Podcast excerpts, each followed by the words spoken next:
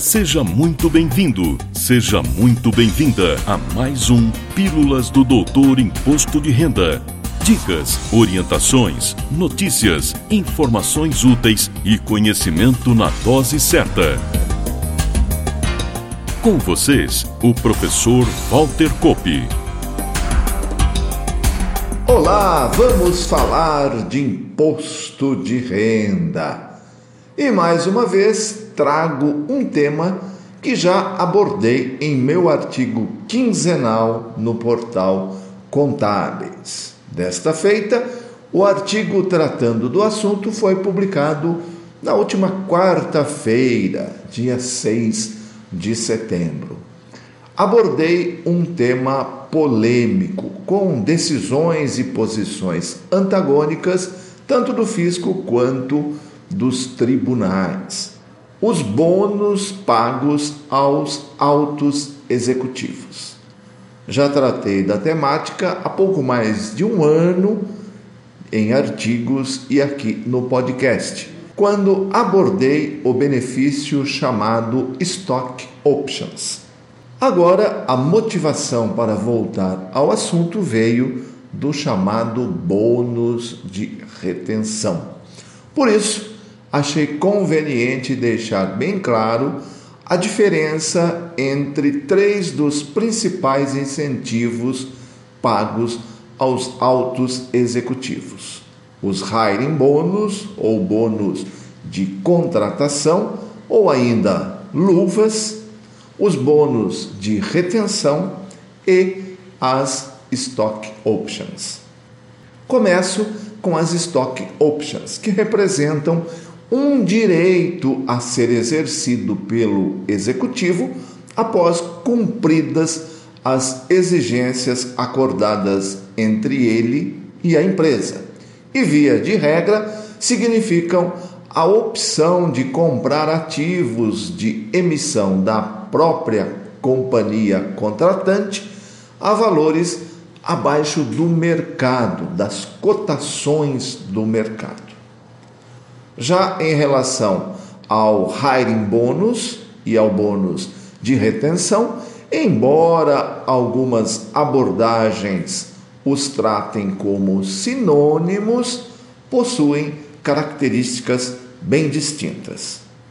Os hiring bônus ou bônus de atração são também chamados pelo mercado de bônus de contratação pelo fato de sua principal característica ser exatamente tornar atrativa aquela oferta de vaga.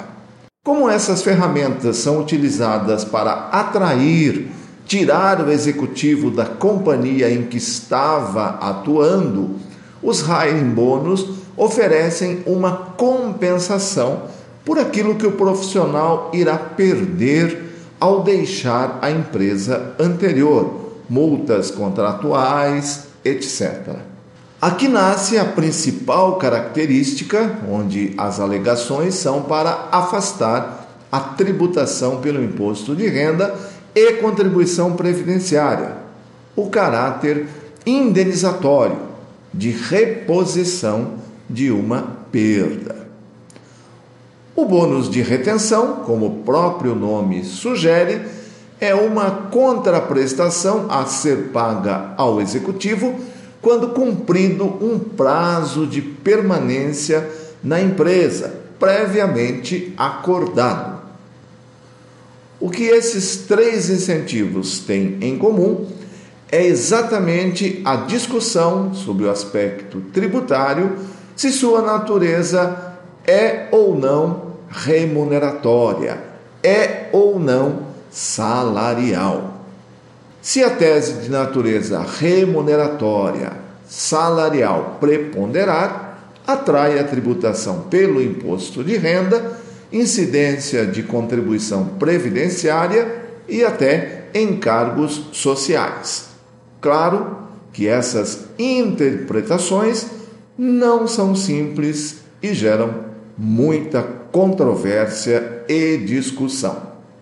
Antes de abordar algumas considerações e decisões do fisco sobre o tema, é importante lembrar que os três benefícios citados são cláusulas acessórias ao contrato de trabalho existente e, ao se buscar excluí-los do conceito remuneratório, é fundamental que seus termos deixem claro essa desvinculação. Claro que isso não é por si só suficiente, mas ajuda.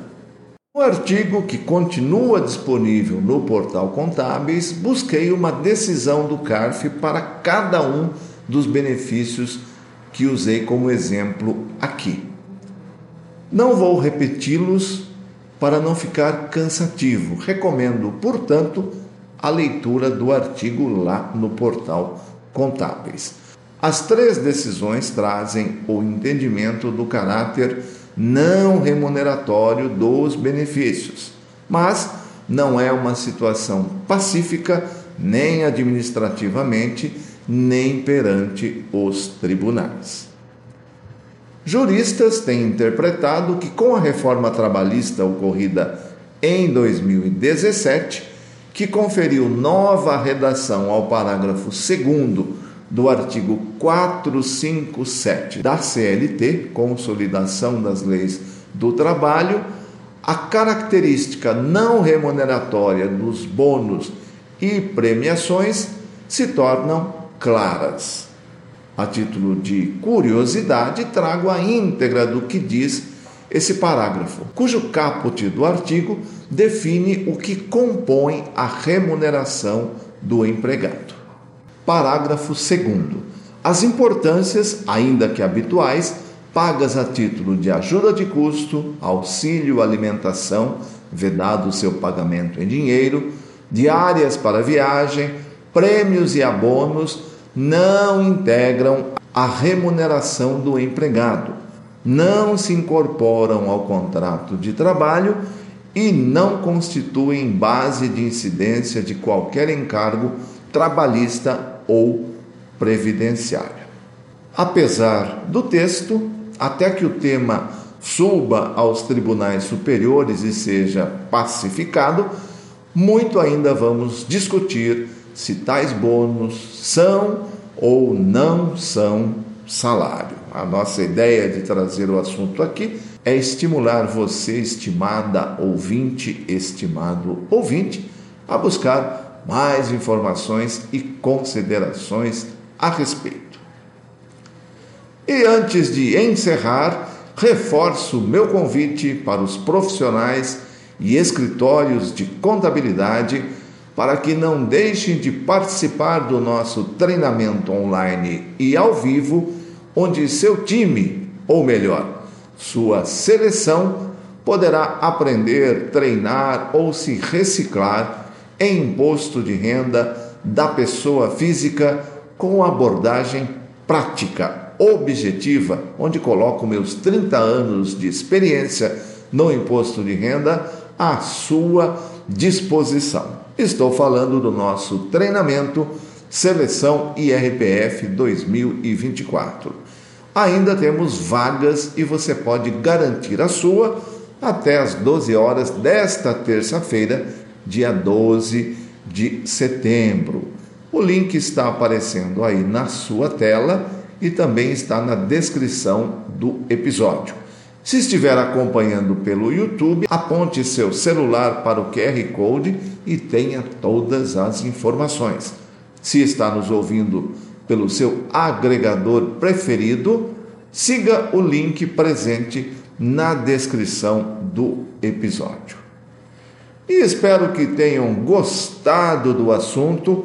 Agradeço mais uma vez sua preciosa audiência e prometo voltar na próxima semana.